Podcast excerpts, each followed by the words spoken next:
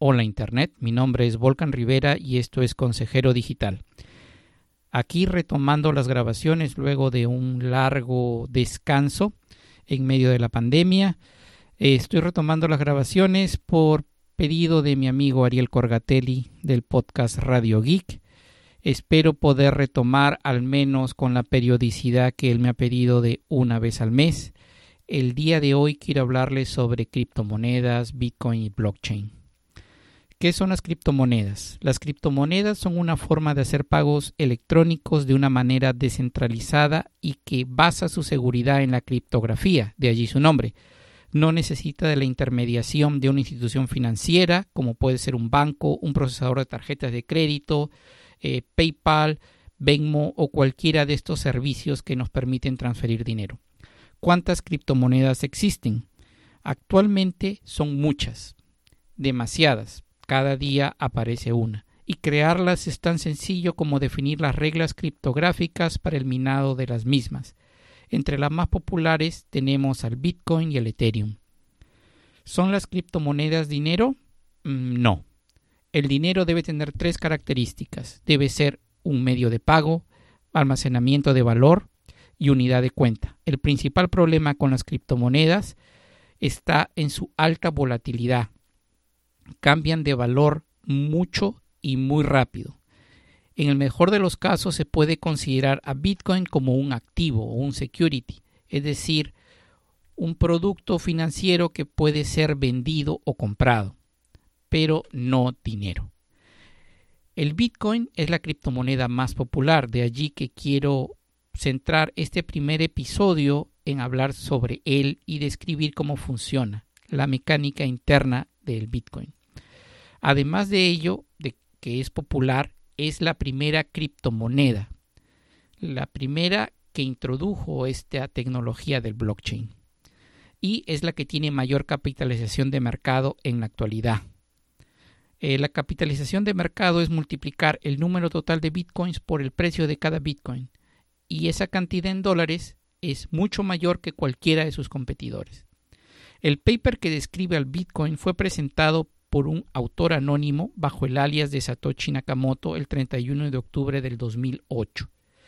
Esto fue presentado en el dominio bitcoin.org y desde ahí comenzó el trabajo de desarrollo de la tecnología en programas concretos. La primera transacción comercial realizada con Bitcoin fue en el 2010, cuando el programador Laszlo Hanicek compró dos pizzas de Papa John's por 10.000 bitcoins. Que si el propietario de la pizzería tuviera todavía el control de su billetera de bitcoin, esas 10.000 bitcoins tendrían al precio de hoy en el mercado 473 millones de dólares. ¿Cuál es la verdadera innovación de Bitcoin? La verdadera innovación de Bitcoin fue el blockchain o la cadena de bloques que es una base de datos distribuida peer-to-peer basada en firmas criptográficas que permite el registro de transacciones entre monederos electrónicos, los Bitcoin Wallets. Expliquemos que el Bitcoin en términos sencillos eh, es como una especie de base de datos, pero voy a tratar de hacerlo lo más simple posible para que todos estemos sintonizados.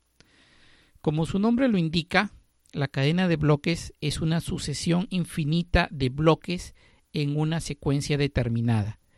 Cada bloque tiene una cabecera en la que está la parte criptográfica del mismo y es la que le da seguridad al bloque y a la cadena en su conjunto.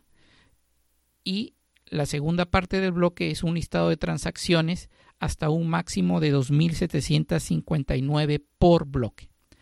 Las transacciones, como su nombre lo indican, son los pagos entre los diferentes usuarios de esta red, la red de Bitcoin, de Bitcoin.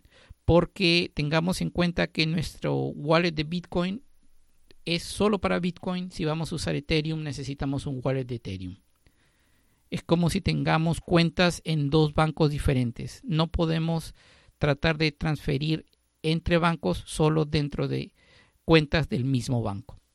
Resumiendo, las transacciones se agrupan en bloques que se encadenan unos a otros a través de una regla criptográfica que garantiza que estos, una vez añadidos a la cadena de bloques, no pueden ser modificados. Imaginemos pues que la cadena de bloques es como un gran Excel, en donde cada fila puede tener hasta un máximo de 2.759 transacciones y solo se puede agregar una nueva fila si y solo si todos los que tienen una copia de este Excel están de acuerdo. La red de Bitcoin está constituida pues por todos aquellos que poseen una copia completa de la cadena de bloques y que reciben el nombre de nodo, que son los servidores, y aquellos que solo poseen una billetera de Bitcoin, que es el Bitcoin Wallet, que son los clientes es exactamente análogo a lo que pasa con los navegadores de Internet y los servidores web. Uno complementa al otro. Según el portal Estatista, el tamaño de la base de datos de Bitcoin al 16 de julio de este año es de 346.57 GB.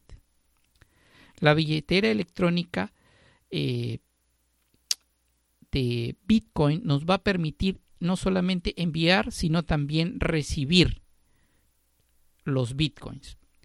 Y los nodos son los que reciben dichas transacciones de, los de las diferentes billeteras, las agrupan en un bloque y realizan el proceso de añadir este bloque a la cadena de bloques. A este proceso de hacer crecer la cadena de bloques se llama minado. El proceso de añadir un nuevo bloque a la cadena recibe el nombre de minado porque durante este proceso se crean nuevos bitcoins. Déjenme explicarles por qué el proceso de añadir un nuevo bloque debe ser recompensado. Para añadir un nuevo bloque, todos los nodos compiten para ver cuál logra encontrar un hash que produzca un número arbitrario de ceros al principio del mismo. Este hash se considera la prueba de trabajo, es decir, que cumpliste en encontrar este número único y si lo has hecho, vas a recibir una recompensa. La cantidad de ceros que debe tener este hash al principio está en función de cuántos nodos hay compitiendo y se ajusta este valor de número de ceros para permitir que se mine exactamente un bloque cada 10 minutos aproximadamente.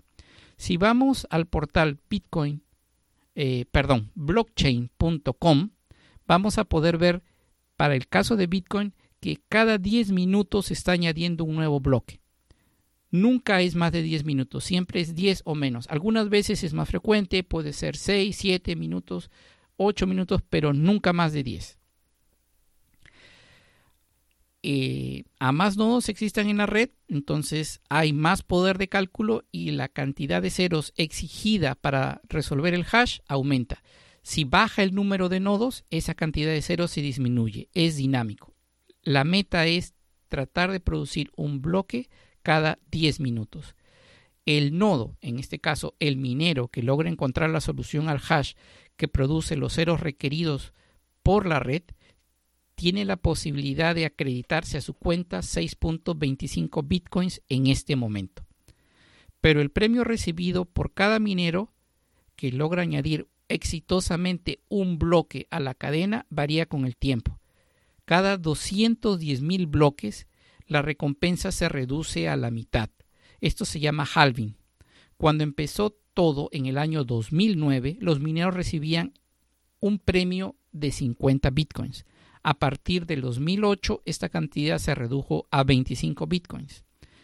A partir del 2016, otra vez se redujo a la mitad a 12.50 bitcoins y desde el 11 de mayo del 2020 el premio por añadir exitosamente un bloque a la cadena es 6.25 bitcoins. Dado que solamente pueden existir 21 millones de bitcoins, el último bitcoin será minado aproximadamente en el año 2140. Luego de ese año, los mineros serán dependientes en un 100% de los fees pagados por las transacciones. Inclusive ahora hay transacciones que si se quieren hacer rápidas, además de poner la cantidad en bitcoins que quieres pagar, puedes añadir un fee para el minero, para que añada tu transacción, para que le dé prioridad. Algunos no ponen el fee, entonces están en esta cola de espera hasta que los mineros incluyan esa transacción en el bloque. Recordemos de que solamente puede como máximo haber 2.759 eh, transacciones en un solo bloque. Así que una forma de poder estar adelante y aparecer rápidamente en el registro de bloques es también darle un pequeño fee al minero actualmente. Recordemos que aunque sea un pequeño fee, la cotización actual de 47 mil dólares, si le damos tan solo un 0.1, estamos hablando que le estamos dando 4.700 dólares al minero, ¿no? Entonces es una propina interesante. Hasta aquí el episodio de hoy. Espero que les haya gustado. Por favor, pueden dejarme cualquier pregunta en la sección de comentarios en, el, en la página web de Consejero Digital en la sección de podcast donde está este episodio o tratar de contactarme a través de Twitter en arroba consejero digital o si no arroba volcan68. Espero pronto estar de nuevo con ustedes compartiendo un nuevo episodio. Gracias y hasta una próxima oportunidad.